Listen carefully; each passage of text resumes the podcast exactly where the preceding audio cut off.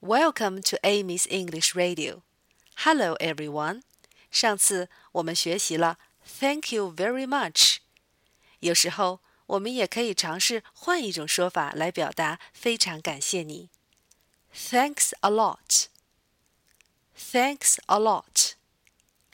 Thanks a lot. Thanks a lot. Thanks a lot. Thanks a lot.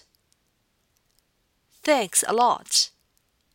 那么，从周一到现在，我们已经学会了三句感谢的话，它们是 Thank you, Thank you very much 和 Thanks a lot。